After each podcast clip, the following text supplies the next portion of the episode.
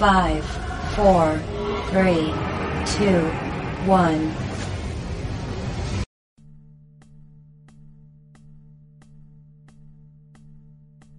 Otro día más en la capital del imperio. Te levantas, desayunas, te arreglas y corres felizmente hacia tu lugar de trabajo, escuela, estudios, reunión, lo que sea que vayas a hacer ese día y te encuentras nada más y con nada menos que un tráfico de la fregada, el metro atascado a más no poder y un bebé llorando que se acaba de hacer del baño. Todo eso es tu día a día aquí en la capital del imperio, pero no te preocupes más porque ya llegó Freak Noob News Podcast, tu podcast de cómics, animes, series de televisión, música, videojuegos, películas y mucho, mucho más. Todo esto en Freak Noob News Podcast. Recuerda buscarnos a través de iTunes como Freak Noob News y a través de iBox como Freak Noob News. Nosotros somos Freak Noob News y recuerda que este es el podcast hecho de un fan para el mundo. Hola, acá Luro felicitando a Freak News por su primer año, deseándoles lo mejor para el próximo y los que vienen. Chao. Hola, muchas felicidades por tu podcast, Freak Noob News. Que sigas cumpliendo muchos años más. Éxito, felicidades.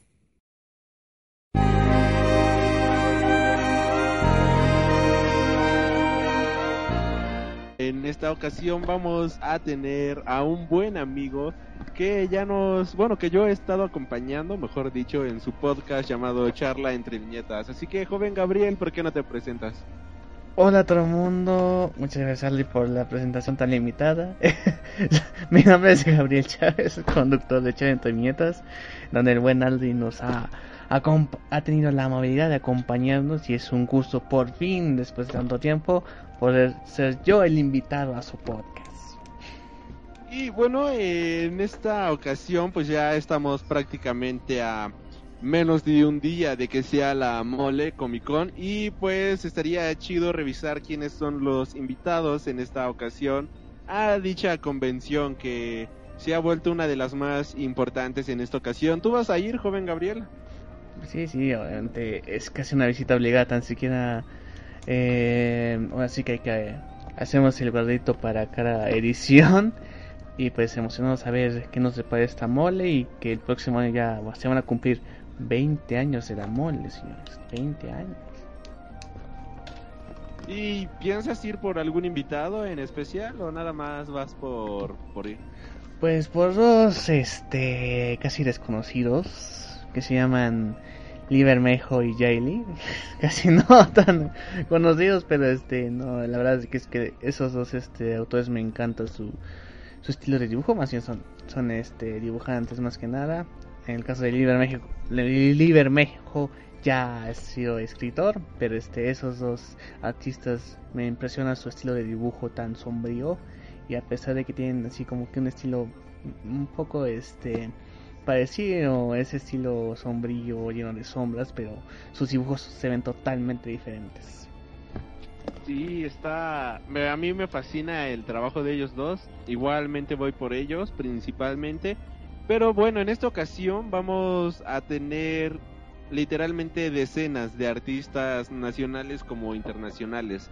Así que, ¿qué te parece si empezamos a mencionarlos? Aquí los que aparecen en la página oficial de la mole Uh, ¿De qué te parecen? ¿Qué no te parecen? ¿Qué te gusta? ¿Qué no te gusta de ellos? ¿Te late? pues, le valí.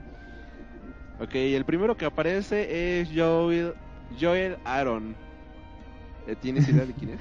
pues que según trabajó en películas de Star Wars. A ver, acá dice supervisor de gráficos computarizados, efectos, iluminación en Lucasfilm Animation. Eh, honestamente, Era el gaffer. Pero bueno, otro invitado bastante chido, pues está, está este Trino, el dibujante, este monero, que pues ya es todo un ícono aquí en México por sus fábulas de policías y todo esto. ¿Te, ¿A ti te gusta lo, que hace Trino? Sí, la verdad, este, eh, su tía de ladrones y policías, creo que así se llama, me encanta. Eh, de hecho, también vi la película del Santos, lo cual así me, sí me, es una, mamada, pero me arrancó varias carcajadas, entonces no me puedo quejar tanto. Y la verdad, este. Lo, pero lo que sí son sus tías son bastante. Bastante entretenidas y con. Y de. digamos que sí refleja un poco, ¿no? Pero obviamente hayan ido con humor lo que sucede en, ciertas zonas del país, pero creo que es, una crítica social eh, buena y que utiliza el humor para que se te quede más en la conciencia. A mí me fascina el trabajo de Trino, igual fui a ver hace ya dos años casi esta película de eh, El Santo contra la Tetona Mendoza y algo muy padre en esta ocasión en la mole es que el árbol conmemorativo va a ser eh, en honor a El Santo, el personaje de este trino, la caricatura que homenajea a El Santos, aquí el luchador de plata, el ícono de México. Y este, bueno, otro invitado es David Lloyd, pues el co-creador de Before Vendetta y que tengo entendido que le choca firmar nada más puros cómics de Before Vendetta. honestamente es que alguien le lleve otro cómic que no sea ese. La verdad, no, hasta donde, donde sé, creo que hizo algo con este. No, no sé si lo estoy confundiendo con este. Con el infante de Watchmen. No, creo que fue el de Watchmen el que dibujó cosas de Star Wars. Pero la verdad no creo que alguien tenga, por ejemplo, en este... Eh, una revista de Doctor Who, una madre así, o sea, no creo, o sea, aquí se va va a ser más por este su trabajo en Before Vendetta, que yo creo que ya el güey tiene que estar acostumbrado, es como se llama Mark Wolfman, le llevan uno de Crisis en Tierras Infinitas, que el güey ya ha dicho que ya está hasta la madre de hablar de eso, pero pues es lo que más por lo que más han sido reconocidos. Entonces, yo creo que más bien tienen que aceptarlo de la mejor manera y agradecerles que, que siga este se siga leyendo su obra, nuevas generaciones estén este conociendo sus dibujos y pues este eh, que no sé, que no se la jale tanto, además creo que está este eh, un proyecto de webcomics me parece, webcomics en internet Ajá, se llama AC Sí, y este, pues a ver si todavía pega. todavía chicle y pega. Igual, este, pues al mismo tiempo es hace un poco triste en el sentido de que después de estas magno obras, pues ya no pudieron hacer nada más los pobres. O sea, ya se quedaron como que estancados en lo que fueron alguna vez y ya no pudieron seguir adelante. Pero debo de admitir que el señor David Lloyd es todo un caballero inglés, honestamente es genial. La, hace dos años que vino a igual a la mole, eh, su trato fue genial, tuve la oportunidad de intercambiar unas cuantas palabras con él, la foto, el sketch, todo. Me cayó muy bien el señor, honestamente. Y súper relajado ahí con su copita de vino, todo bien, este, bien señorón, fue increíble. Sí, la verdad, este, es un, la verdad sí tiene este buen trato con los fans, aunque le choque, como tú dices, que siempre nada más firme puro Before Vendetta, pero con los fans este es un caballero honorable. Exacto, y después tenemos a Jaeli, dibujante que eh, dibujó cómics como Before Watchmen, Ozymandias, dibujó el Hulk vs la Mole, dibujó este cómic de Batman y Superman, ha dibujado infinidad de cosas este hombre. Así que, híjole, es, es uno de los que más espero. Posiblemente, sí, es, es de los que más espero en esta ocasión. Ya muero de ganas de conocerlo. Honestamente me gustaría conseguir un sketch de él, pero pues hay otros gastos. o sea, tengo que comer también. Carajo, hay que comer. Este, sí, puta. Esta lonja no se mantiene sola.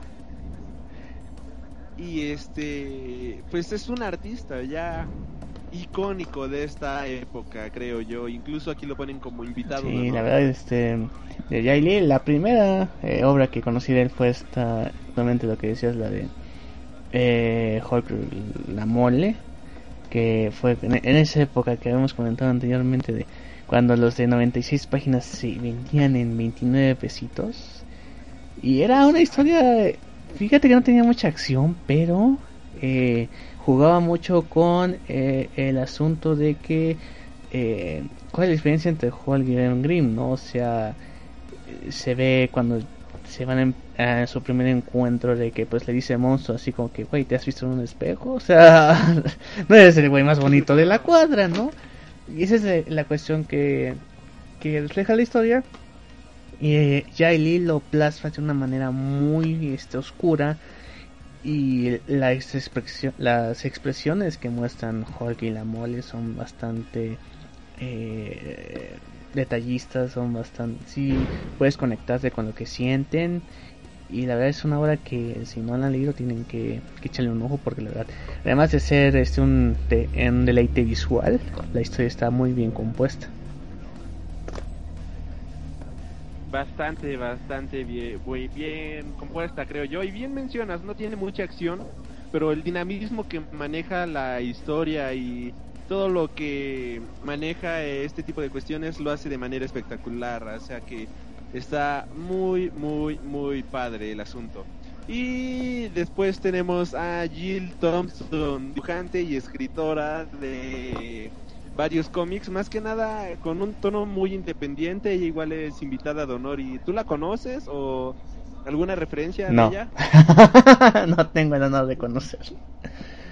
Yo, este, a ella, híjole, me fascina. Eh, voy a ser honesto, no tengo nada de su trabajo, ni siquiera digital, que haya descargado, descargado de manera ilegal, ni nada por el estilo.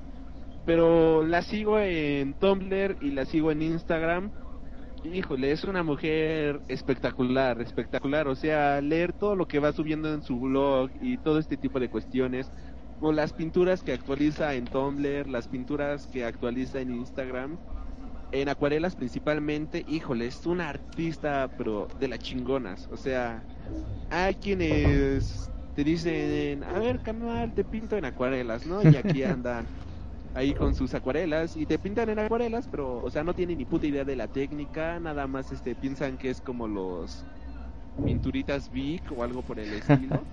y te joden ahí, ¿no? O sea, te cobran caro, pero no tienen idea de cómo utilizar eh, este tipo de cuestiones artísticas. Pero no, esta, esta chava tiene un manejo un marco de en la técnica, en la estructura y todo este tipo de cuestiones que hacen que su arte sea brutal. O sea, desde mi gusto está increíble. Aparte de que ella, pues, es genial, es genial. Y algo que había subido el año pasado, esta chava, es que fue a Monterrey a una convención y entonces subía su Tumblr de hola estoy en el aeropuerto y nadie tiene ni idea de la Comic Con de Monterrey ni nada por el estilo alguien me puede ayudar pues de no mames, o sea, a mí me dieron ganas de dejar aquí la ciudad, irme volando y ir con ella, decirle, yo te rescato, pequeña, vamos. ¿Qué pedo con Alde? es que es genial, es genial. Entonces, ¿le vas a comprar una este, litografía o algo así? Eh, si puedo, sí le voy a comprar, aunque sea ahí un print, pero este de menos sí me gustaría pasar con ella y decirle Hola, yo te stalkeo en todas mis redes sociales. ¿Te puedo oler el cabello? Y llámalo de seguridad. Y bueno, otro. y bueno, este otro invitado, pues es Dexter Vines, que pues es un entintador que ha estado intentando trabajar. Un entintador que ha estado intentando, obviamente. si no me equivoco. Ah, bueno, un entintador que ha realizado trabajos en cómics como Civil War y Old Man Logan. Eh, ¿Te gusta tu trabajo? La verdad sí, este e, es este bastante cuidadoso al tratar de conservar el estilo de los dibujantes, que no es una tarea nada fácil. O sea, hay varios entintadores que que a, veces se, se pasan de con su libertad creativa y nos cambian de tal manera el dibujo que hace el artista, pero eh, Dexter Vines hace un buen trabajo. Eh, la verdad, la verdad me, me, impresiona lo que ha hecho y la verdad le, creo que a veces este el, el, la labor de un entintador como que se echa de menos, ¿no? O sea, como que no es tan importante. Pero la verdad es que se necesita mucha habilidad para poder resaltar el trabajo previo que ha hecho el dibujante. De hecho, tenemos este el caso de El Lobo Cuevas que, que fue intentador de Humberto Ramos por bastante tiempo, también de Paco Herrera. De hecho, tengo un este un un este un original de Paco Herrera fue para las páginas de Venom, en donde Lobo Cuevas fue el que intentó. Eh, puedes ver este el, el trabajo que necesita para recalcar bien las líneas, no pasarse de los gruesos, utilizar diferentes pinceles, entonces sí es, algo laborioso y que, se debe tener un reconocimiento para estos este señores, señoritas también que hay en Ditaroras y Dexter Vines yo creo que ha hecho muy buen trabajo con, con este, sobre todo con Steve McNiven que es un dibujante bastante bueno, que es de mis favoritos. Steve McNiven es la onda, es genial ese muchacho. Y bueno, después tenemos a otro invitado, otro invitado de honor, que es nada más y nada menos que Libermejo, dibujante y escritor. Este tipo dibuja, híjole, sus manos fueron hechas por los ángeles o no sé qué fregados. pero tiene una perspectiva tal de las cosas que es como si estuvieras viendo una película Noir o no tengo ni idea, pero es brutal su arte visual. Él ha hecho infinidad de cómics y novelas gráficas. Hizo una de mis favoritas, que es la de Batman. Este, ¿Cómo se llama Batman? ¿Cómo se llama Batman la de Noel. Batman, este, Batman Noel. También está este. Está el Joker, está Alex Luthor, está entre sus trabajos la de Before Watchmen, eh, Rorschach. O sea, ha hecho trabajos increíbles, impecables, su arte es fenomenal y ha sido una muy buena mancuerna con este Brian Azarello, así que qué mal que en esta ocasión no vino Brian Azarello porque haber tenido a Jill Thompson, que tengo entendido que es su esposa, y a Liber Mejo, que es el tipo con el que ha hecho de las mejores sagas que existen actualmente en el mundo de los cómics, pues híjole, una conferencia con ellos dos hubiera estado espectacular en la, en la aquí en la convención. Sí, la verdad es que Lever México es un gran dibujante, tiene un estilo sombrío, como dices, del, del cine, bueno, derivado del cine noir. Y de hecho en, en la novela gráfica Joker hace eh, lo que es el dibujo tradicional, pero en ciertas páginas hace acuarelas, lo cual da una perspectiva bastante eh, interesante cómo son las dos técnicas de dibujo y ninguno se hace menos al otro. Yo creo que los dos, las dos técnicas que utiliza las hace muy bien. Y este y la verdad si también como dice alguien me hubiera encantado verlo con este Brian Azarello que la verdad Brian Azarello es un tipazo el cabrón. Eh, el, hecho es cuando amante, de la lucha, libre, que de hecho cuando vino, tuve la suerte que cuando también vino Eduardo Rizzo, que ellos hicieron el, eh, el cómic de 100 balas juntos, eh, yo tenía eh, la edición española de esas ediciones de el Time de Flashpoint que también hacen ellos dos, que es muy bueno.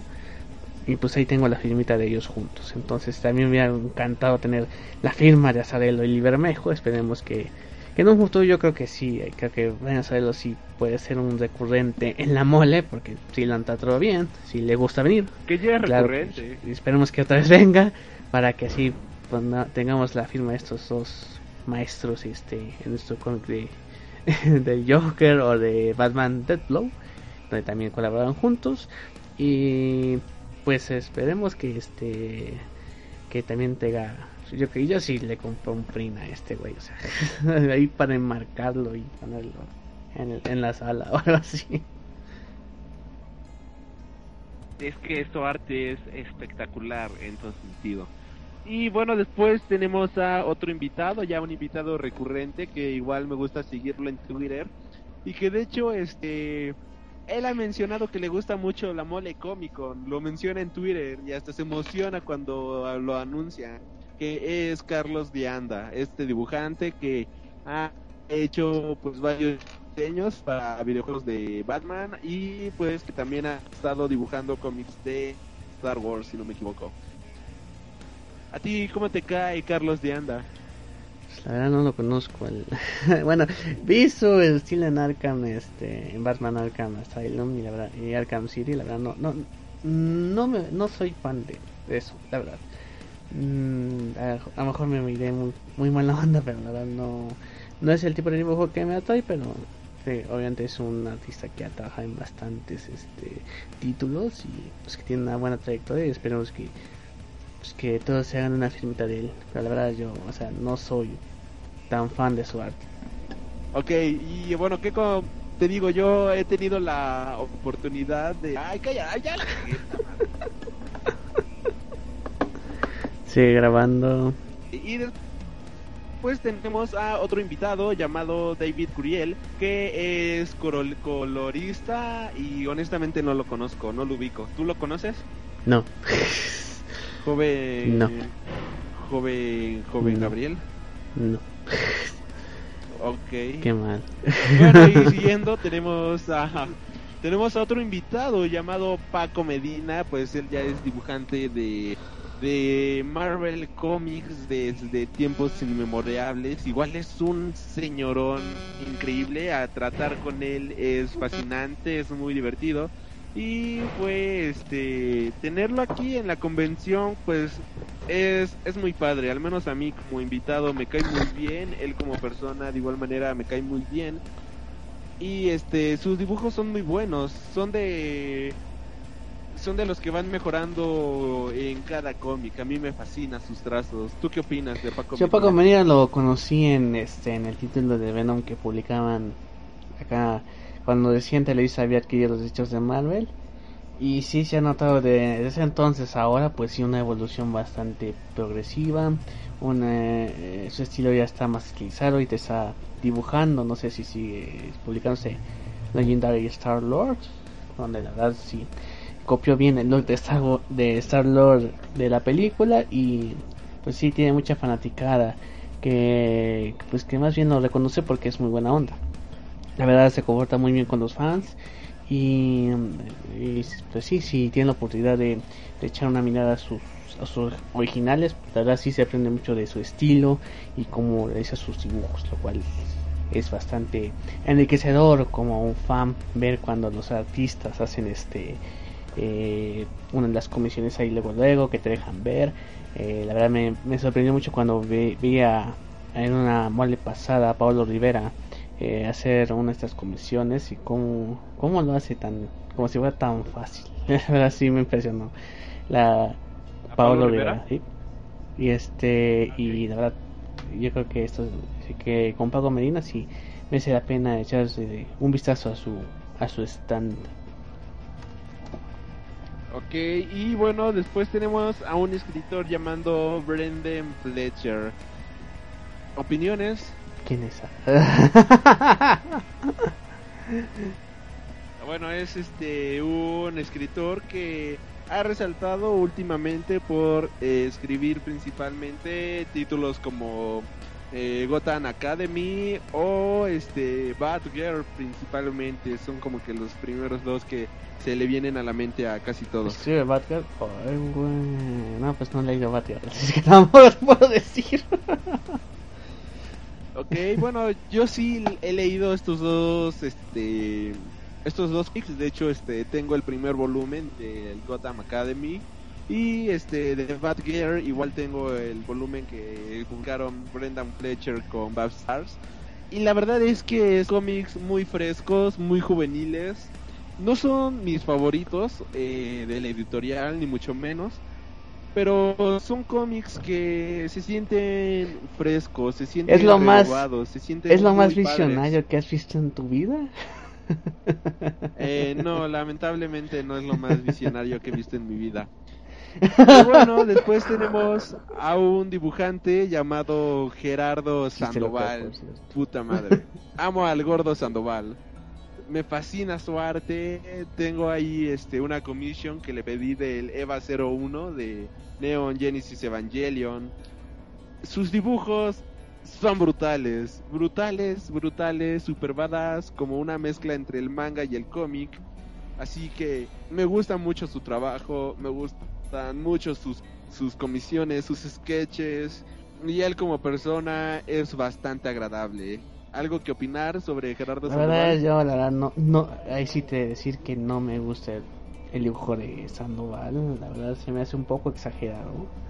Eh, yo creo que a veces este, como que es demasiado impactante para el ojo, pero digo, se, en- se entiende porque tiene su fanaticada, por lo que dices que tiene una combinación así medio así que medio del manga. Entonces este pues es algo que le gusta mucho a los a muchos fanáticos. Entonces eh, tiene una buena trayectoria ya se está formando un nombre dentro de, de Marvel algo que no pasó con con Rulo Valdés la verdad.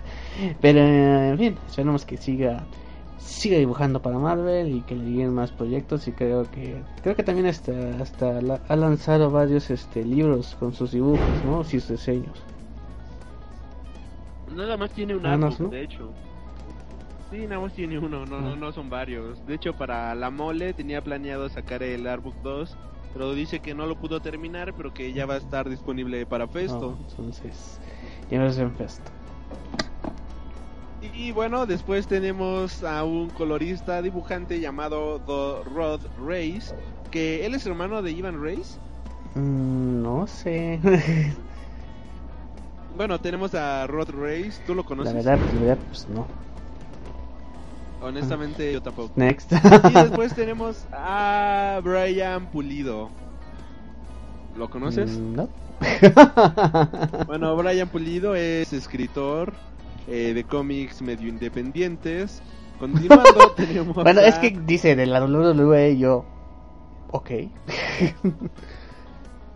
Ah, bueno, continuando tenemos a Eric Powell, que él es escritor y dibujante de unos de los cómics de autor más, este, pues más atrayente de últimos tiempos, llamado The Goon, que de hecho, este, este cómic sale en muchas películas, en demasiadas películas, sale en esta segunda película de Ted, sale en la película de Superbad, y son en las únicas que lo he visto, honestamente. Pero bueno, ah, he visto su cómic publicitado, bueno, promocionado, o la imagen del cómic en dos películas diferentes. Nunca lo he leído, me llama mucho la atención.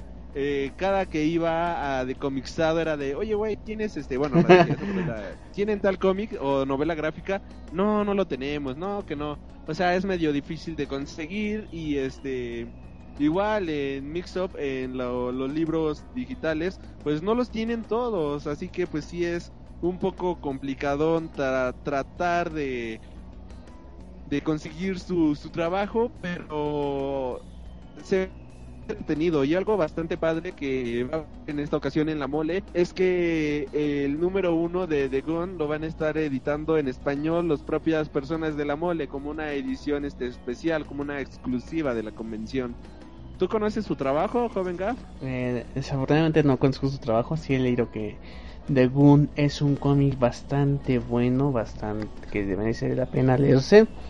Y pues será interesante pues leer este primer tomo, a ver si ya de ahí me sigo con los demás números, pero este pues la verdad sí tengo curiosidad de ver qué hacen The Goon y de hecho parece que va a haber una película animada, lo cual me parece la mejor decisión en lugar de hacer la acción. Pero pues vamos a ver qué, qué tal qué, qué tal va esta esta historia.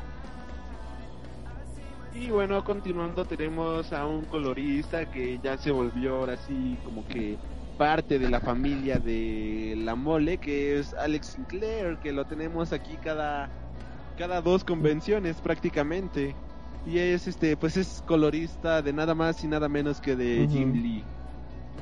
Eh, se me hace un colorista muy agradable es muy simpático y la verdad que los precios que maneja son súper accesibles para todo mundo. O sea son muy baratos eh, el hecho de que te coloree una comisión o el hecho de que él te haga una si me hacen precios accesibles, honestamente. ¿Tú tienes algo que decir de él? Pues colorea chido.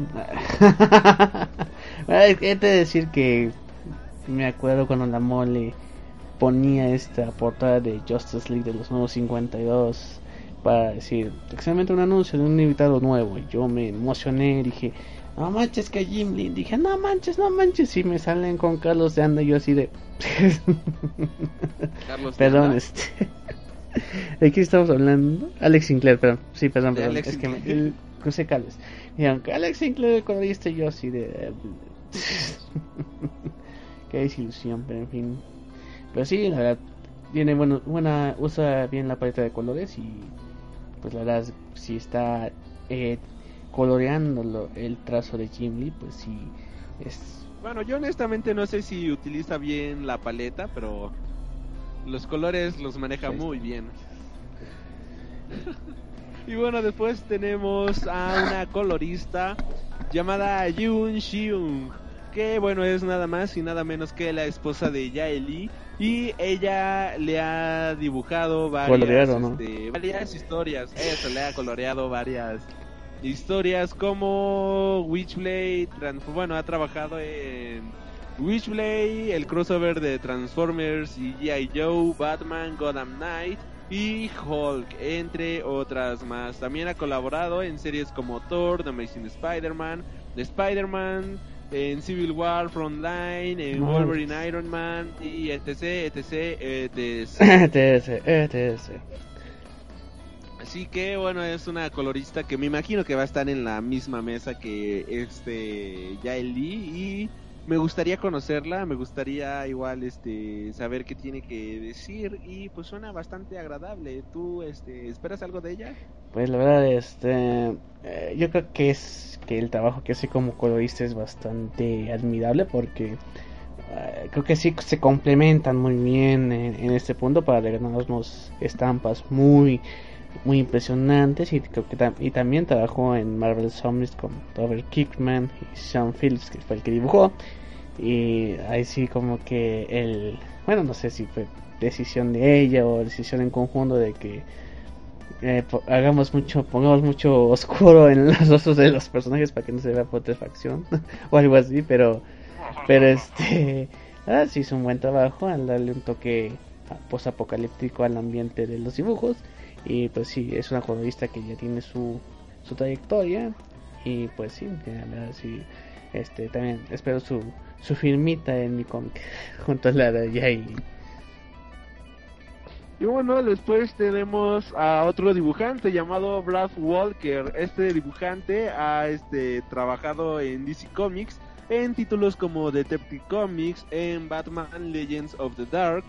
Eh, tenemos también que ha trabajado en Catwoman, en Birds of Prey y recientemente trabajó con Gail Simmons en el cómic de Secret Six así como también ha este, trabajado para Marvel Comics eh, junto con Andy Landing en títulos como Guardians of the Galaxy. Eh, yo nada más lo conozco por su trabajo en Secret Six y Birds of Prey y me gusta bastante, o sea, es un estilo clásico pero elegante, o sea, se ve bonito su trabajo. Se ve bonito, se ve coqueto. Este, no sé si de Catwoman sería el, el, el, que la verdad ahí sí está... La verdad el dibujo está así como que bien... Eh, para verlo por un buen rato en The Catwoman, pero los colores ahí sí me impresionaron al ser tan brillantes. No sé si a esa versión de Catwoman es el que está dibujando, pero si es esa, este, la verdad sí me parece un buen trabajo que ha hecho. Y The West of the Galaxy ahí sí como que eh, no sé en qué tiempo, no sé si fue, obviamente eso fue antes, pero ahí sí usan unos colores mucho más este, relajados y ahora sí son apropiados para el dibujo que acompaña esa, esa etapa de los guardianes. Y bueno, después tenemos a otro dibujante que es la segunda vez que viene a la Mole Comic Con y es nada más y nada menos que Todd Now. Aquí ya pues es una mini estrella en el mundo de los cómics. Igual me gusta seguirlo por Instagram.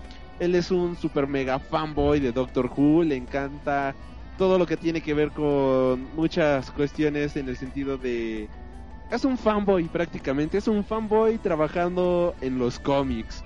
Así, este, entre otras cosas de lo que él ha hecho, que no he mencionado ninguna, pues eh, destaca su trabajo en el cómic de June Justice, que él dibujó 53 números de 55, así que pues es como que uno de sus mayores méritos, por así decirlo. Igual estuvo en, títulos como Guardian of the Guardian, The Glove, de Image Comics y de Amazing Spider-Man, de Friendly Neighborhood, de Spider-Man, Teen Titans, G.I. Joe, etc, etc, etc. Así que este ¿A ti te gusta su trabajo? Porque a mí honestamente sí, sus acuarelas y todo eso están pachonas, están divertidas y están este están coquetas. Igual él, como persona no lo conozco así bien, la primera vez que él vino a la mole fue la primera convención de cómics a la que iba en la vida y pues yo estaba todo, no sé, nervioso de, wow, artistas, wow. Sin contar Este, que era un no pinche pude- caos. Ah, exacto, sí, sí, sí. Pero fíjate que había muy poca gente en aquellas Ah. convenciones a comparación. Pero según hasta donde tengo entendido, vino ya cuando se hizo en el World Trade Center, que fue la primera. Ah, fue la En primera el vez World que se Trade hizo en el Center World que vino Dan. Slav, vino Greg Capullo, que de hecho, eh, Vino ya ni pa' qué. o sea, que fue un desmadre con Greg Capullo porque era una fila que para alcanzar este Supreme, que yo sí la alcancé, pero este, Yo también. pero sí fue un desmadre en la fila, que, que los VIP podían entrar primero, luego que no, estaban reclamando, luego que, que cinco firmas no, que ya no te doy dos, o sea, fue un desmadre con él. Y este, y eh, la verdad sí fue bastante complicado en ese tiempo. Ahorita ya, ya estaban las cosas más relajadas, pero sí, la verdad con Tok Knock tengo este, la verdad, su dibujo como que se me hace muy... ah, Así, no, no, no soy experto en dibujo, pero la verdad sí es un poco demasiado básico. No, no me gusta mucho su dibujo. Muy cartoon. Exactamente, o sea, no, la verdad no, no me trae mucho, pero sí tiene bastantes, como dice Alice sobre Young Justice, sobre Amazing Spider-Man, que fue un gran recurrente en la época de Brand New Day. Y este, la verdad, sí tiene su trayectoria. En lo personal no, no soy fan, pero sí habrá muchos que, que lo vayan a visitar.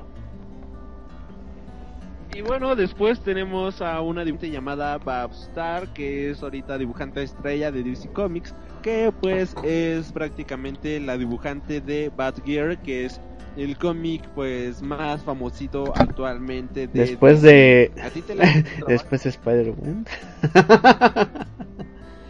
la verdad, su trabajo. Mira, me encantó el diseño que hizo de Batgirl. La verdad, sí es una, una remasterizada bastante eh, adecuada para el, el estilo que querían co- contar con este con Batgirl, que ya no era, no tanto drama, ya no era tanto pinche este eh, casi eh, casi se convirtió en Bruce Wayne Batgirl sino que darle un este una regeneración una este, una refrescada en su tanto en su estilo como en su comportamiento en sus trajes. Y la verdad que ha inspirado un montón de cosplays en, en el mundo y se me hace muy este muy admirable que ha logrado en tan poco tiempo además que ha hecho este proyectos para otras este compañías como Cartoon Network, Hasbro, Disney, pero a ver, este a ver qué, qué tiene que decir Bobstar. Y tiene este tiene un no sé qué que es bien atrayente al ojo, a la pupila. ¿Babstar o su dibujo? Las dos cosas. Neta, tienes unos gustos muy ah, por favor, usted. no. Ay, no, si le contaras, Y bueno, eh, después continuamos. Oye, oye, no- no hubo- no hubo escena de Thor sin camisa. Y Fabio, tenemos a Gabriel Va y Fabio Moon. Dibujantes de algún cómic posiblemente, pero no sé cuál. Ay, los dibujantes son este, no sé si son, bras- creo que sí son de Brasil.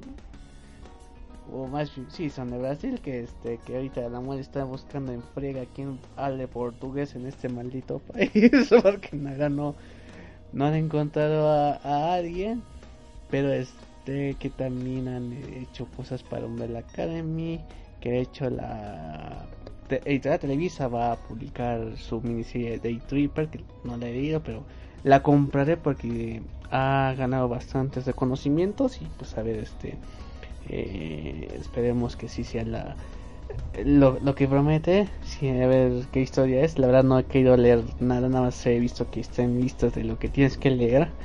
Eh, y pues voy a esperarme hasta ya tenerlo en físico para poder eh, echarme esta historia. Pero pues es este muy admirable lo que has hecho Eh, los que y- lo que han hecho de estos dos este estos dos autores la de Brasil y abrirse paso por las editoriales eh, gringas Y bueno, después ya para cerrar con invitados que aquí llaman internacionales, tenemos a El Pato Delgado. Eh, ¿Alguna opinión del Pato Delgado? Bueno, él es el que ilustra, el que dibuja mejor, colorea, colorea, colorea. Eh, principalmente a Humberto Ramos y pues ya igual viene casi cada convención, está aquí todo el tiempo, eh, ¿algo que decir? Pues mira, la verdad yo tenía ganas de comprar su Ultrapato, que no más leí el, el, el, así como que un preview de su nuevo, este, su, su nuevo este proyecto que está junto con Ficción Narradores. Yo sí quiero comprar su novela gráfica. Y pues este, luego es un tipo muy eh, como que no sé si tímido o cerrado, pero sí como que este, oye, pa, oye, pato, que no sé qué, y yo así como que, ah, sí, gracias, gracias. o sea, como que, como que no quiere hacer mucha plática, ¿no? Entonces, este, pues a ver, Sí, es como que muy apático, muy raro. Sí, la verdad, quién sabe qué onda con él. A lo mejor quiere tomar distancia. Pero bueno, ya veremos. Y bueno, ya nada más, este, ahora nos vamos rápido con algunos artistas nacionales que yo creo que valen mucho la pena. En primer lugar, pues tenemos a Edgar Clement, aquí el, el famosísimo Clement por su famosísimo Clementou y todo esto es A ver, ¿pa' Uno cuándo Perros Salvajes más- 2? algún día va a salir Perro Salvaje. No, ya lo anunció, ¿no? En... ¿Qué no ya está disponible digitalmente? Ah, digital, pero todo quieres tener en físico, cabrón. Ah, bueno. Y este, bueno, Edgar Clement es famoso aparte de retrasarse siempre en sus cómics por ser uno de los eh, creativos que hicieron una de las novelas gráficas más importantes del cómic nacional que fue Operación Bolívar y este una algo chistoso de él es que este apenas hubo una edición especial de la revista Heavy Metal en el que participaron varios creativos mexicanos. Eh, tú la, no sé si te llegaste a enterar Sí, de me esto. enterar, no he tenido la oportunidad de comprar ese dicho número, pero sí le traigo bastante ganitas. Ay, yo lo tengo, si quieres luego te lo presto. Y este, el punto es que un escritor llamado Homero Ríos, un escritor eh, mexicano, quería trabajar con Edgar Clement, le mandó la historia y todo eso, pero pues Edgar resulta ser de que nunca entregó, se le hizo tarde y pues ya no pudo entregar, así que tuvieron que cambiar de dibujante y después le dieron la oportunidad de que Edgar metiera su historia, pero de nueva cuenta no volvió a entrar porque de nueva cuenta no volvió a entregar el muchacho. Ay, este Clement, en fin. Y tiene, tiene un pequeño problema con los deadlines por, por lo que veo. Así que, ¿tú qué opinas aquí del joven? Bueno, ya tan joven Edgar Clement. Tiene una propuesta de dibujo bastante peculiar. De hecho, él no usa tanto las limitaciones de viñetas, los- lo que definimos como el cuadrito, sino que él este eh, hace, hace dibujos bastante complejos, este no los limita.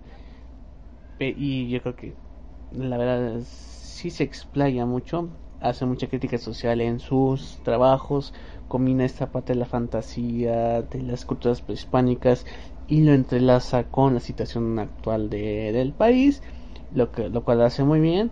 Este y pues es un, como dice este Ale, el problema con él son que llevas esperando Perros Salvajes 2 y nunca llega. Eh, este, esperando Angeleros que hizo con Lord Valdés, que apenas va a llegar el número 2, y eso que es una de visita de 24 paginitas. Entonces, este sí es un problema con Clement, lo cual este a lo mejor le ha costado trabajo eh, con- encontrar más este más seguidores, ¿no? Y eh, pero lo que es Operación Bolívar, lo que muchos consideran y esto muchos y la autoridad presente se, me refiero a Luis Cantos como el primera la primera novela gráfica mexicana pero la verdad este que ha sido objeto de, de estudio en varias este, universidades en varios este colegios y pues la verdad eh, quien no haya leído Operación Bolívar tiene que leerlo porque sí es una lectura casi obligada para entender un poco lo que es este eh, la narrativa de este autor. Y pues siguientes proyectos que como dice está su webcomic de Perros Salvajes que se espera que se pase a físico Eh, hace poco sacó bueno no hace poco hace como dos años sacó la edición de Operación Bolívar ya en, to- en formato un poco más europeo mucho más grande a lo que muchos habíamos leído que fue el de Caligrama su versión de bolsillo. Y entonces, este, pues sí, para apreciar mejor su dibujo. Y bueno, este ahorita actualmente Edgar Clemen está patrocinando varios de sus proyectos, pero en manera de fanzine, o sea, súper económico, uno mismo se encarga de la impresión y todo esto y pues a ver si le sale y a ver si de esta manera pues ya logra entregarnos algo, algo más. Y bueno, continuando, tenemos a Raúl Treviño, dibujante y escritor, creador de uno de los cómics más divertidos que existen actualmente, llamado Nómadas del Yermo. Eh, me gusta mucho su trabajo, me gusta mucho su estilo, él lo define como manga prácticamente y me fascina en todo sentido. ¿A ti te gusta? Ah, ¿De quién? de Raúl Treviño. Ah, sí, Raúl Treviño, perdón, perdón, perdón. No, la verdad sí me... perdón Sí, este, me encanta su dibujo. De hecho, yo lo seguía desde que tenía este cómic Living with Shine, que es un webcomic. Ese es Raúl Valdés. Oh, chingada, siempre los confundo los cabrones. Bueno, ya, este así. Raúl Treviño ya descargó su aplicación de Nomás del Yermo cuando la lanzaron para iPod, la cual nunca hubo una maldita actualización.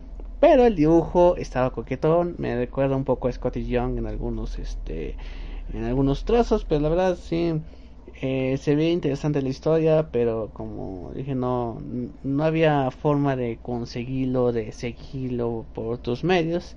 Y pues a ver que ya sacó así su... creo que llevan dos tomos de No más del yermo, no, no, me acuerdo muy bien. Pero a ver si, este, si la historia así vale la pena. Y después ahora sí ya viene Raúl Valdés, de Living Sí, Raúl Valdés, ahí lo conocí por ese webcomic y de hecho, ahí tengo el primer trade de ese webcomic que me lo firmó. Me hizo un sketch ahí este, en la contraportada. Y es un cómic divertido y su dibujo es bastante este eh, muy amigable para propios extraños de las historietas y de hecho tuvo un periodo en Marvel que fue bastante corto Eso es lo que iba a decir, que lo triste con este dibujante es que él estuvo trabajando para Marvel Comics por un rato, pero lamentablemente no pudo seguirla y creo que ya no hace absolutamente nada para la editorial. No, él no lo he visto desde que estuvo X Factor, creo que era, que de hecho hacía como que la mitad del cómic y la mitad le era otro dibujante.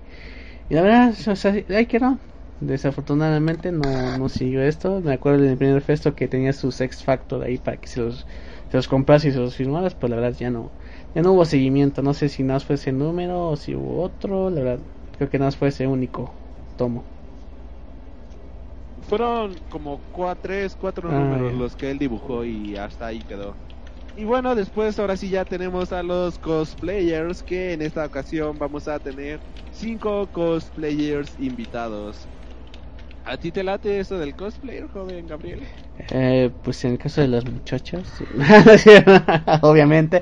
No, pero este, luego lo que es el día domingo, si van, eh, cuando hacen el concurso de cosplay en la mole, pues sí van este, bastantes este, disfraces, tanto por parte de hombres como de mujeres, que sí impresionan a la vista y la verdad es una, eh, una muestra de la dedicación que le ponen a este a esta actividad no y la verdad te impresionas al ver cosplays este muy elaborados.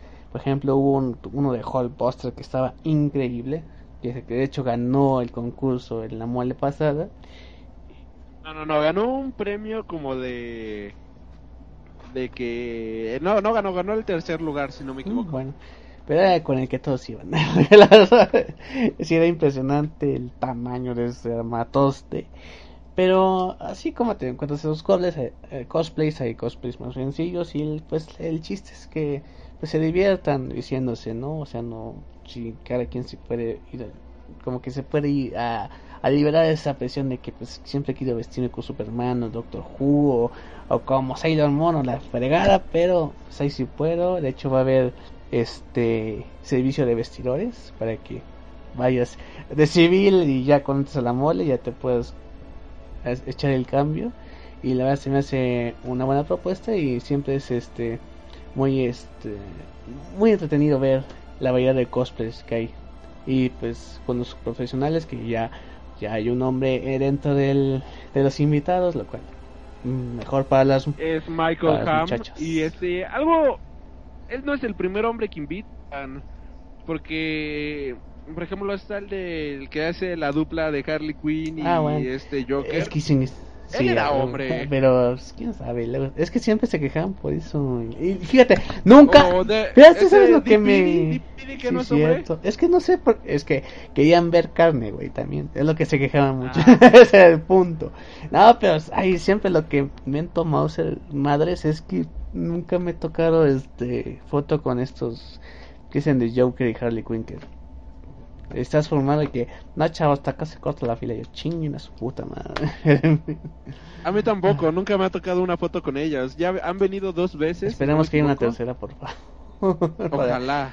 Y se ve que les gusta mucho la convención. Igual a Nana Kuronoma, que vino eh, el año pasado.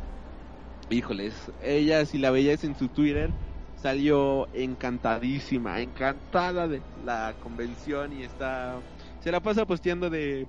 Hey, ¿cuándo me vuelven a invitar a México? Invítanme. Y la verdad es que ella como persona fue muy agradable. Así que bueno, en esta ocasión vamos a tener a Dalin Cosplayer, que es una cosplayer mexicana, que pues ya es muy recurrente aquí en las convenciones. Este, después tenemos a Cosplay Butterfly, que es una cosplayer canadiense, bastante guapa. Tenemos a Angie Knight, que pues, bueno, es Knight. Mamaceta. de. Caballero, por favor, con, con respeto. Ah, Es una hermosa dama y con unos ojazos que hipnotizan a cualquiera. Asca, pinche mamacita. Y bueno, después tenemos a Michael Ham y después tenemos a Janet in Cosplayer, que a Janet tengo ganas de conocer. Tengo ganas de. puta. Ay, ya me asusté. Tengo ganas de, conocerla. Y este, que tengo muchas ganas de conocerla bastante. Es, es rusa, eh, igual estuve viendo sus cosplayers y se me hacen muy buenos, muy, muy padres. ¿Y tú tienes ganas de conocer a alguien de Ah, ellos? Angie Knight, una foto y creo que, pues, a ver, a ver de qué van vestidas. No, o sea, lo que sí te digo es, eh, por ejemplo, estos chavos de, que hacen de Joker y Harley Quinn, pues así los tengo ganas de la foto. Esta, compren, que le compre algo, pero quiero una foto con ellos, es lo único que quiero. Hay que ponernos de acuerdo en la próxima mole que vengan para... Sí, a ver, cabrón, cuando veas Sí. que, que ya se está formando, me llamas, güey, vale madre. Sí, sí, sí. Yo honestamente voy a pasar con los cinco. Me gusta mucho el mundo del cosplayer y pues ver ahora sí como que a estos más profesionales, pues es bastante, bastante agradable. Y después tenemos a, en la sección de actores al actor genérico de Star Wars que es Jesse Jensen que hizo un este a un Jedi que es Saise Tin. A él lo tenemos. No, pues este. Sí, ¿o ¿no? Sí, digo, es. Es que como que se la pasan invitando a actores genéricos de Star Wars. sí, o sea, no, no, no, no haya, no ha habido alguien. Y de hecho, este, no sé si ustedes recuerden o que hayan ido a la mole, que en tu programa de, de conferencias y actividades en la parte de atrás, Había una TARDIS en la parte y la de verdad, atrás. ya llegó el día y pues no hay nada, ni siquiera está la tarde que una vez llevaron para que te tomaras foto. Ni eso, güey, o sea, ¿qué pedo? Qué según-. Iba, iba a llegar el, este, el hizo del, de- del octavo doctor, era el rumor que se estaba cocinando, pero pues nada. Qué mala onda. Y bueno, ya nada más para cerrar con los invitados de la mole. Pues este vamos a tener a decenas de invitados nacionales, bueno, de ilustradores nacionales que honestamente muchos con todo el debido respeto. No mames. Ay, no Sí. mames. O sea, exacto. Gra- Gracias por decirlo.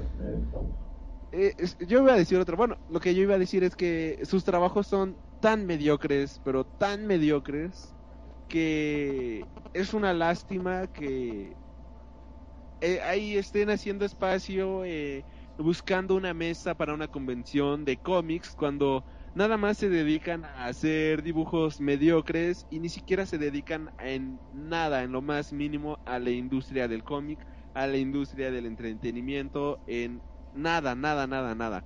Espero honestamente que la convención no se vuelva algo así como un tianguis de dibujantes nacionales mediocres y que tengamos algo de más calidad o que haya un filtro de calidad o que de mínimo tengan publicado un pinche cómic y no solamente sean tipos que por dibujar con las patas ya crean que dibujan como Dios solo porque sus madres les dicen que dibujan bonito y hayan gastado miles de pesos en una mesa para la convención. Estaban como en tres mil, ¿cuánto? ¿Tres mil? ¿Cinco mil pesos una mesa? Sí, era, era la imagen de esa, de esa mesa y estoy de acuerdo totalmente con, con Aldi me parece y, y, eso es lo que hace superior en ese caso a Festo de la Mole en los autores mexicanos que por ejemplo en Festo si hay un control es que dice Ale que si no has publicado un cómic pues no puedes entrar seas que si hagas cómic. Pero acá pues con saber dibujar porque de hecho estaba viendo pues qué propuestas había en, un, en una mole pasada y la verdad, este, pues puros dibujitos. No había una maldita revista, ni siquiera de 24 páginas para que mostraran. ¿No? Y eso, este, bastante deprimente en algún caso. Estar en la basura pasando. A ver, a ver, aguanta. Son las 9 con 13 minutos de la noche, ahora Ciudad de México. Y está pasando la basura a esa hora. ¡Wow! O sea, wow. Y. ¡Guay! Mira. Este. Ahora. Cabrón. Este. Michael Ham eh, acaba de. Bueno, no acaba de subir, pero actualizó su perfil. Que pone este. Mi traje final para la Mole Comic Con. Inspirado en el talento de Sammy Simplicity. Oye, oye, ¿podemos hacer pausa, pausa? Tengo que tirar la basura.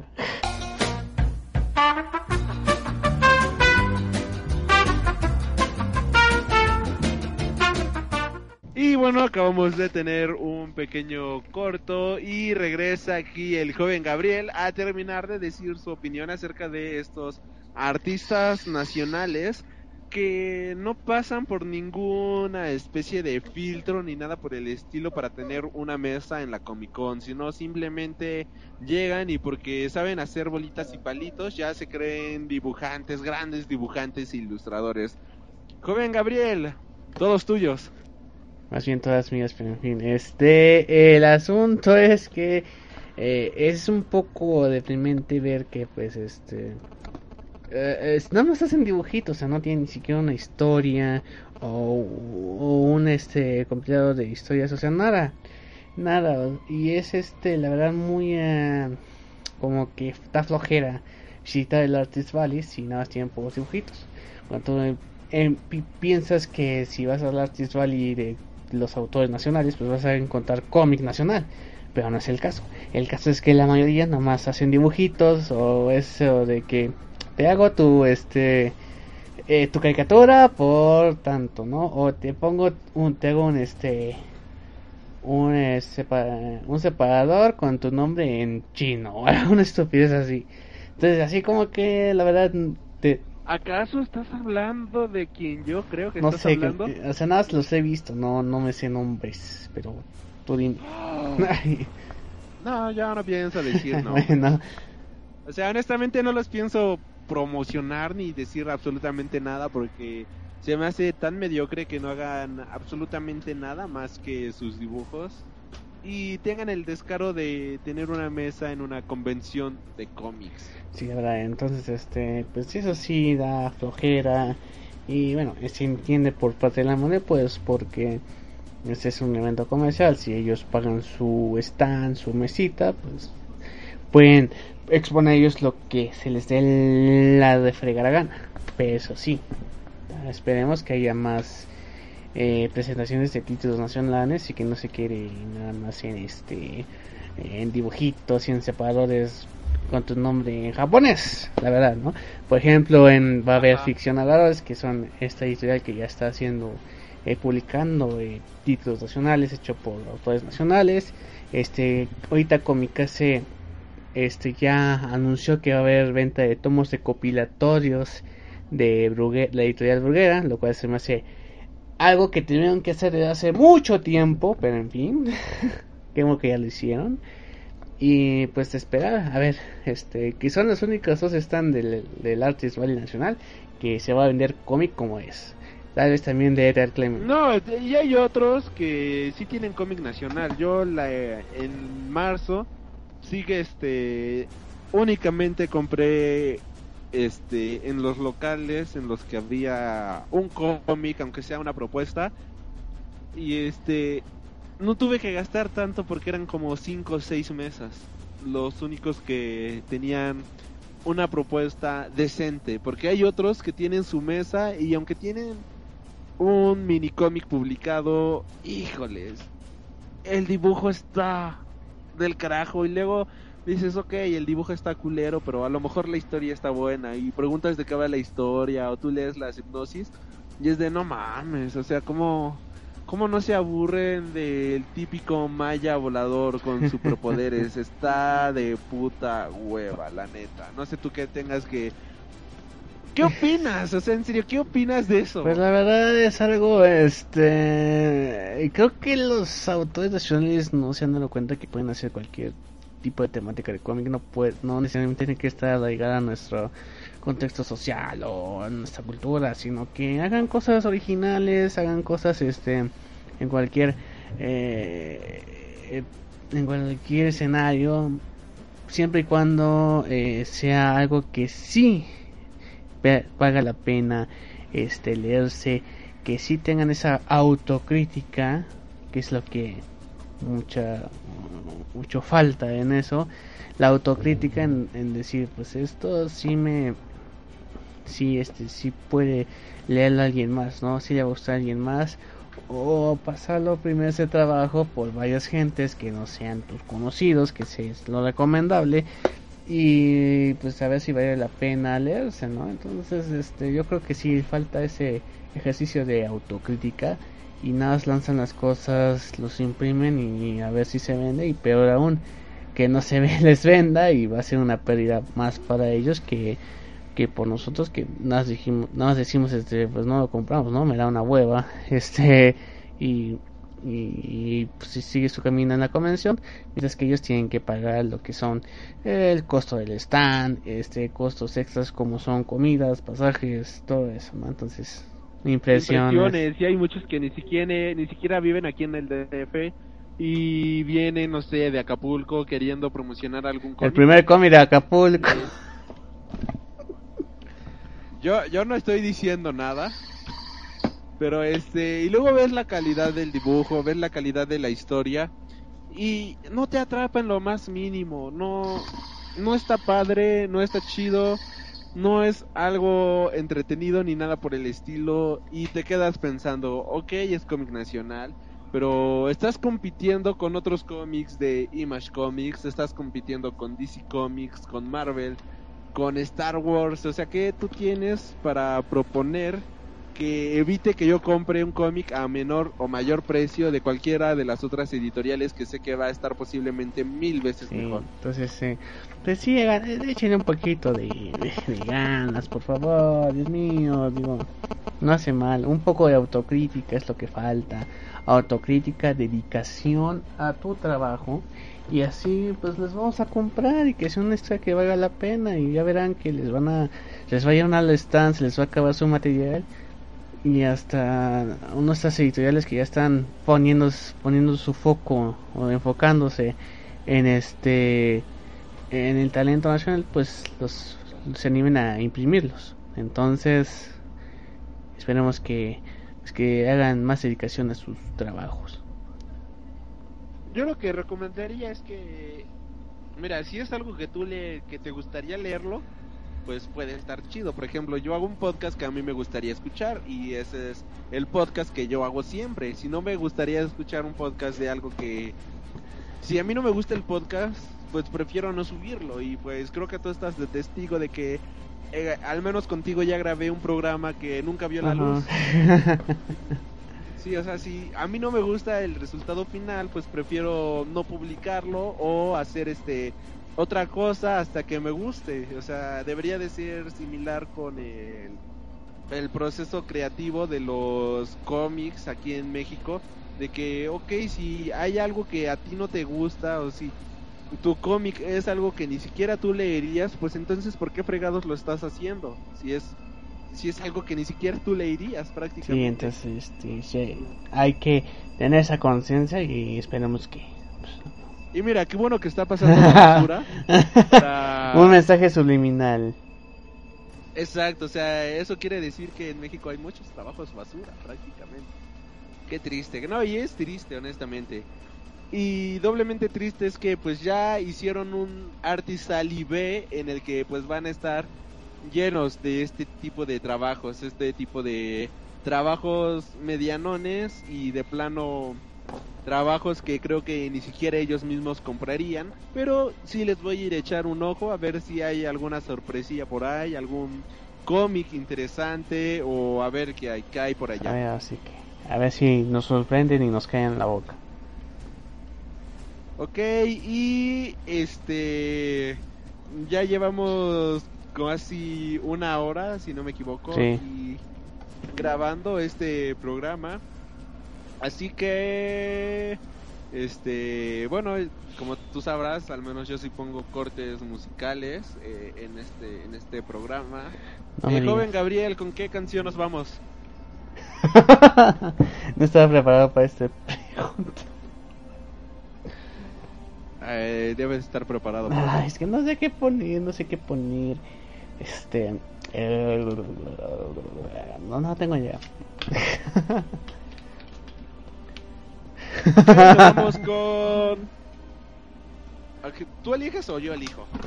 Este. Survive the Muse.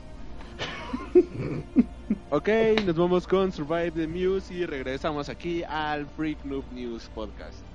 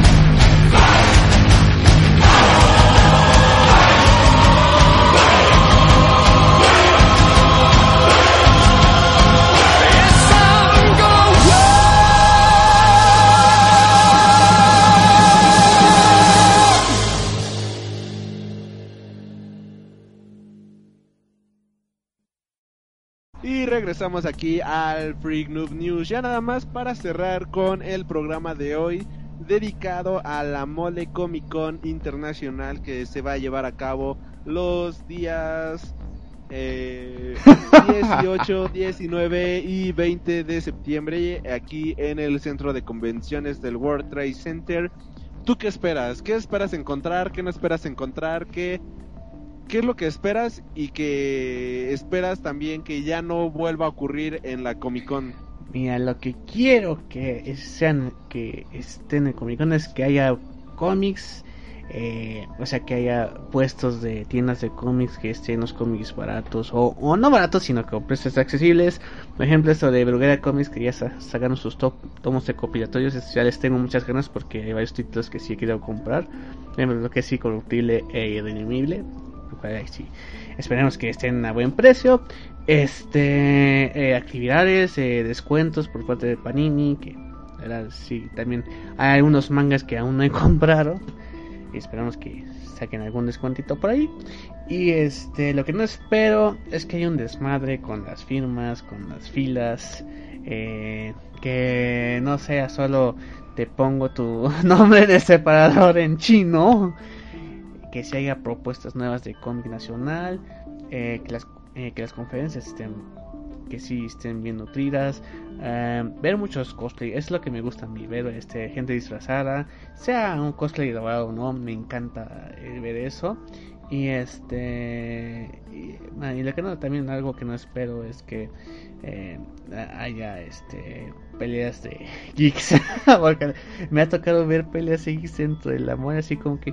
¿Qué? Peleas. ¿Pelea? Pe- o sea, seamos sinceros, las peleas de geeks no son a. Con los como estilo Kill Bill con las espadas samurai. No, o sea, no. No, pero a ver, a ver, no, aguanta, ¿cómo, cómo, cómo, cómo se pelean? ¿Cómo, cómo? Nunca he visto una pelea dentro de, de la convención, pero... A Más ver, bien las, eso, las peleas son por conflictos en la fila. Así como que, cabrón, yo fui primero. Pero así me, con el tono. Me fui primero. Y yo, no, yo ya estaba de acá desde hace qué horas. Así que, no, chica, tu madre. Más por las filas donde requieren la pulserita. Entonces, para las firmas, entonces ahí vienen los conflictos, las peleas, pero ninguna peleas como las de la mole que se hizo en el World Center, la primera mole. Esas eran peleas donde casi eran gritos y casi llegan a los golpes. Entonces, Ah, yo pensé que hablabas de peleas a no, somos geeks, puros- o sea. ¿Tú cuándo esperas que haya una pelea de golpes de geeks? Más de las manitas así. Ok, nadie te está viendo, pero... Hago el efecto de. Sabemos a lo que te refieres. Efecto de manazos. Ya. Que no saben soltar un buen chingadazo. ¿Tú sabes? La verdad, sí. O sea, créeme, ir al servicio militar me ayudó bastante a la hora de adquirir técnicas de defensa y de ataque personal. Órales. Y sí lo he practicado, honestamente. No, pues muy bien. Y yo ya estoy poniéndome un. Yo. Portachón. Y esperemos que eso sirva para. Solo para aparentar. Como Carlos Joy Moisés, o sea. Exacto, yo estaba pensando en Carlos Joy Moisés. No, pero sí, se, sí de- lo menos sí me sé defender. Creo. En fin. Eso será en otro podcast. Les avientas sal a los No, ojos no, no, y te echas a correr. Yo hasta que. Si me, es como Fight Club. Es, es- es como. Es lo que te pasa cuando terminas de ver Fight Club. Que te quieres madrear con cualquiera. Aunque te rompan la madre, pero te quieres madrear. Sí, güey. Agarras, te topas con alguien y él te da un chingadazo y tú terminas en el suelo desmayado, casi en coma. es, es posiblemente lo que pasaría. Y es así como me imagino si llegara a haber una pelea a golpes en dicha No, va a ser a manazos, güey. ¿Qué-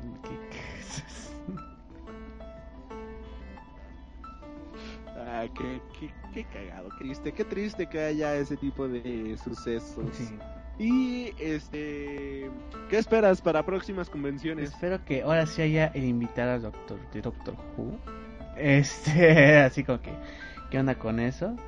Ah, que espero, espero muchos más este invitados internacionales.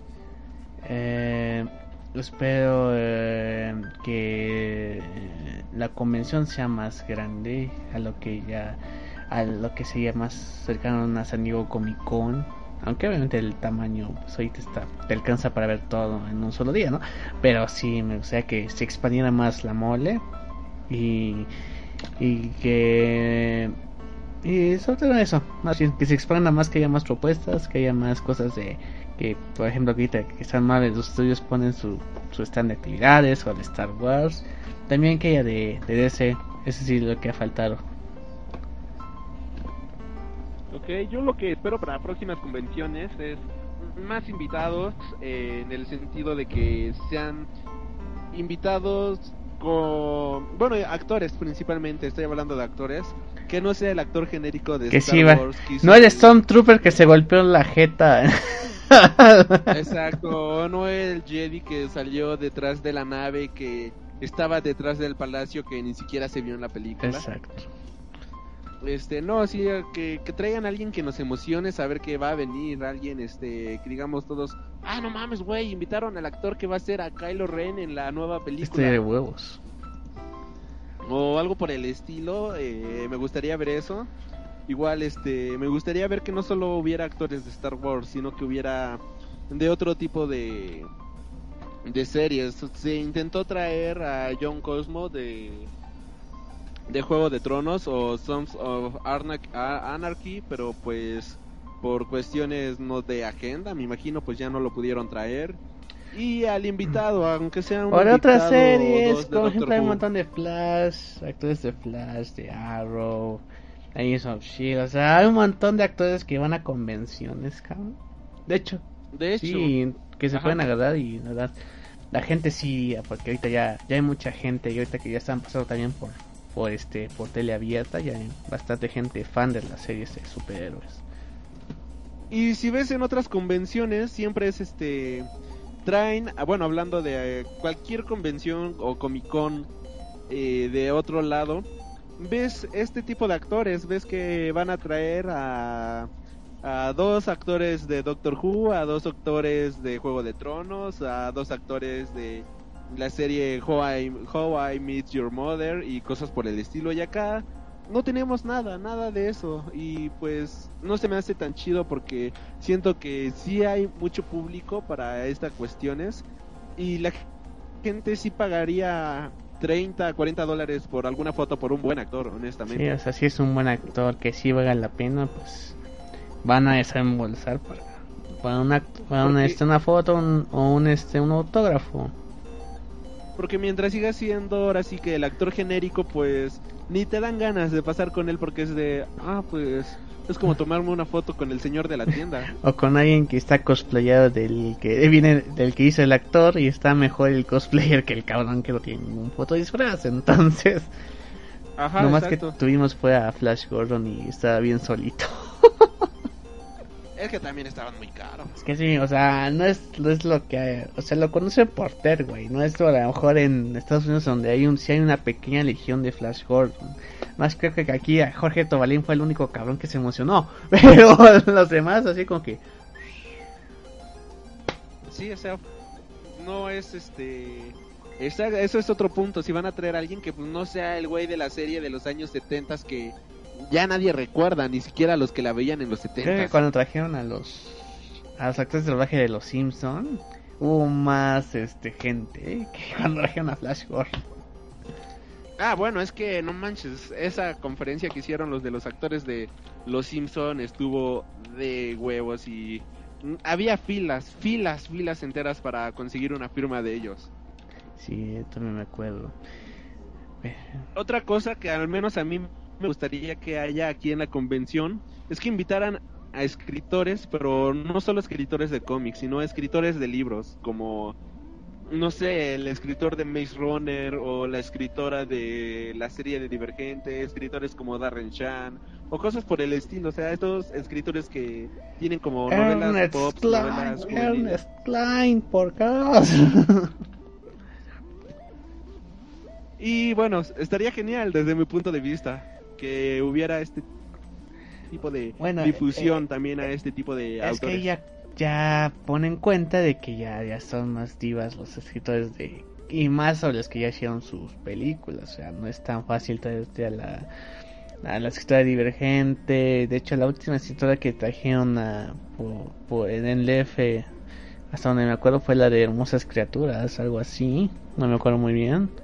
Pero sí los, los trajo los de Gandhi y hubo un montón de desmadre cuando, cuando vino. Ajá, e- este. Pero no creo que sea tan difícil. Por ejemplo, ves al escritor de Maze Runner y te metes a su cuenta oficial y le pones en eventos y aparece eh, Comic Con, Comic Con, Comic Con, Co- Comic Con, Comic Con, Comic Con, Comic Con. O sea, de que va a muchas convenciones de cómics. No veo por qué aquí. No creo que sea tan difícil y me imagino que si va a tantas, me imagino que le gusta el ambiente o algo por el estilo. Pues vamos a ver, vamos a ver, esperemos que nuestras peticiones se hagan realidad. O John Green. Young- Ah, huevo. Estoy cabrón, ¿no? Alde y yo formados y puras chavas. Y así. Creo que sí. Fírmeme a mí, bajo la misma estrella, fírmeme a mí, yo ese papel, ni buscando Alaska. Fírmame la teoría de Ah, güey. Ah. Ah, No, estaría genial. está- Estaría de huevo. Oye, pero yo creo que sí saldríamos con. sí saldríamos, este. ¿Cómo se llama? Con, con ¿Juliados? varios. No, varios, este. Eh, ¿Cómo decirlo? Pues sí, con haciendo plática con varias chavas, ¿no? A ver si sí es cierto que les gustan los güeyes con sentimientos. Que leímos estas pendejas. Ah, estaría buenísimo. Eh, sí, ¿eh? A ver, a ver. Pero bueno. Y, ok, bueno, ya creo que con esto vamos cerrando aquí el programa de esta semana. Eh, estuvo bastante entretenido. Muchas gracias, joven Gabriel, por haber venido aquí a, a ayudarme a grabar Sí, tuve este que tomar cuatro podcast. micros para llegar hasta ahí. Sí, sí, sí, o sea, increíble. Gracias, gracias por todo tu apoyo.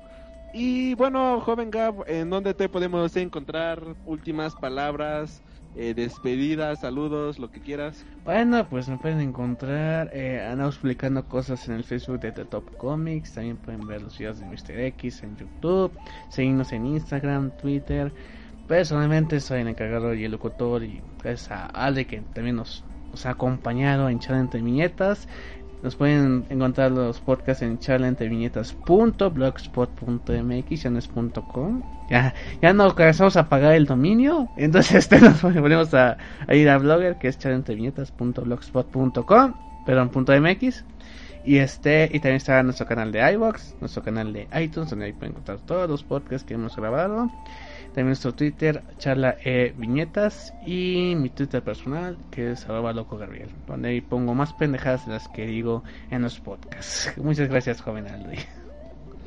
De nada, joven Gabriel. Y ya saben, recuerden escucharnos a través de iTunes y a través de iBox. Y si nos estás escuchando en cualquiera de estas dos plataformas, por favor no olvides dejarnos tus comentarios, tus sugerencias, tus manitas arriba o tus estrellitas de acuerdo a cómo te haya gustado el programa.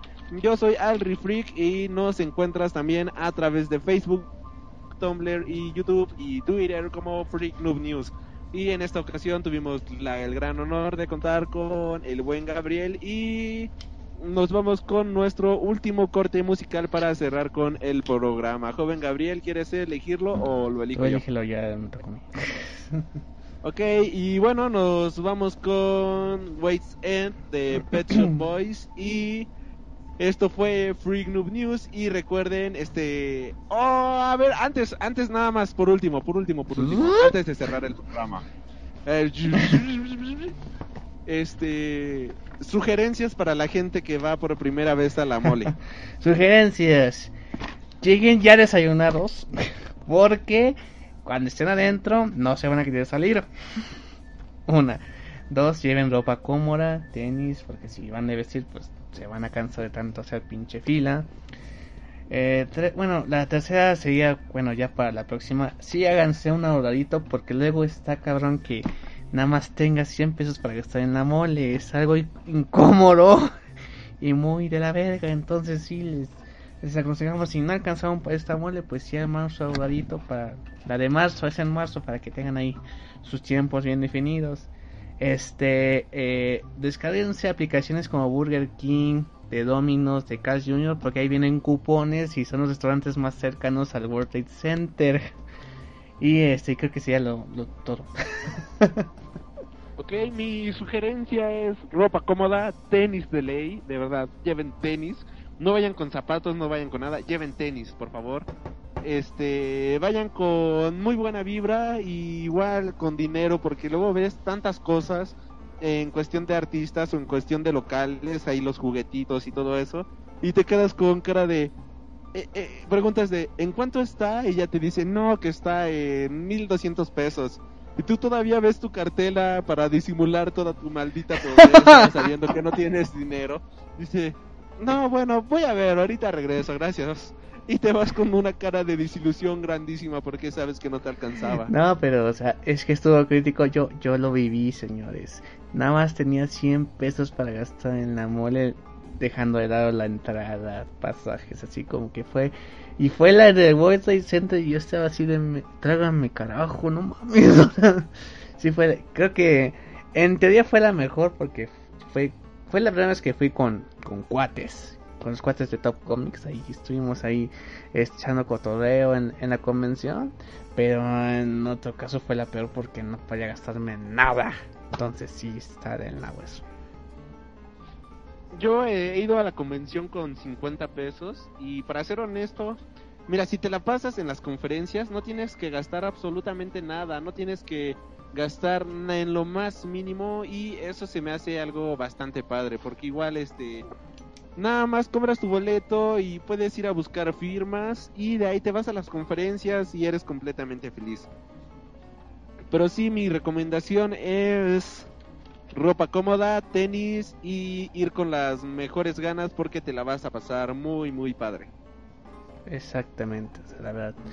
Así que la actitud es lo, es, es lo primordial. Y si pueden ir con, con amigos, creo que creo que es algo que ya le añade salsita al ir al evento, ¿no? Porque antes era pues este pues yo quiero ir a, a comprar ciertas cosas, eh, souvenirs o lo que sea, y ahora más bien además de eso, pues es encontrarte con amigos que nada más ves en Facebook o en Skype. Y este, otra cosa es que si vas solo ahí en las filas o ahí sentado en la convención, vas a conocer a gente que es como si fueran parte de la misma familia. Eso es algo bastante, bastante padre. Eso es algo que a mí me gusta bastante porque es un lugar en el que todo mundo está hablando el mismo idioma. Todo mundo entiende las referencias de Doctor Who. Todo mundo entiende las referencias en los cómics. Y pues es como si estuvieras en un planeta completamente diferente. Y pues como te comento, si vas solo, de seguro vas a conocer a alguien que vaya solo, ¿no? Pero van a ser buenos amigos saliendo de la convención. Grandes palabras del joven Aldi. Así que bueno, ahora sí ya con esto cerramos el programa de esta semana. Yo soy Alre Freak y esta semana nos acompañó Gabriel Chávez de Echar entre Nietas.